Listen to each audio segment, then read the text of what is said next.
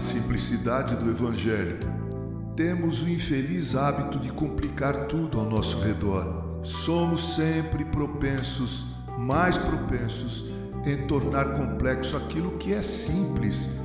No caso de nossa salvação, é assim, vejamos.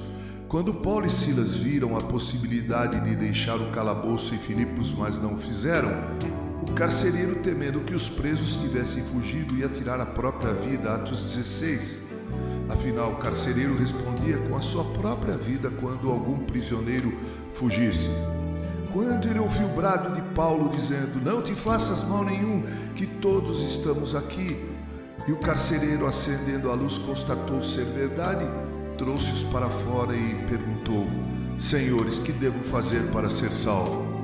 Se aquele carcereiro tivesse feito essa pergunta a um adepto da teoria reencarnacionista, este lhe diria: se preocupe, pague nessa vida aqui os pecados que você cometeu nas vidas passadas e depois pague os pecados dessa vida aqui na próxima vida e assim por diante. Então você chegará a um nível de espiritualidade que faça com que você seja aceito por Deus ou vá morar em outro planeta. Isso é complicado demais, mesmo porque jamais conseguiríamos expurgar todos os nossos pecados e até onde eu sei humanidade caminha não em evolução espiritual, mas sim para um caos sem precedente.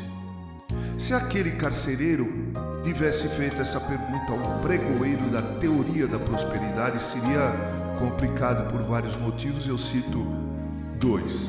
O primeiro deles é que aqueles que creem na teologia da prosperidade não se preocupam com o céu, mas sim com essa vida aqui. Em segundo lugar, seria hilário ouvir-me dizerem: Você tem alguma coisa de valor aí contigo? Se tiver, é só nos entregar e então você estará salvo.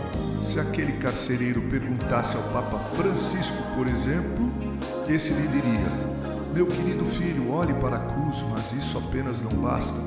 Além disso, você tem que dar esmolas, ser um bom marido ou ser uma boa esposa, um bom filho ou a filha, um bom empregado empregador, etc, etc. Porque, afinal de contas, são as boas obras que salvam. Cristo só não basta.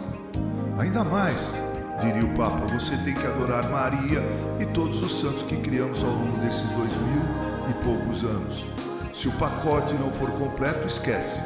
Você está perdido. Paulo e Silas disseram ao carcereiro simplesmente: Crê no Senhor Jesus e serás salvo tu e tua casa. Que maravilhosa simplicidade. Faça você o mesmo e você será salvo não apenas do inferno, mas também do céu.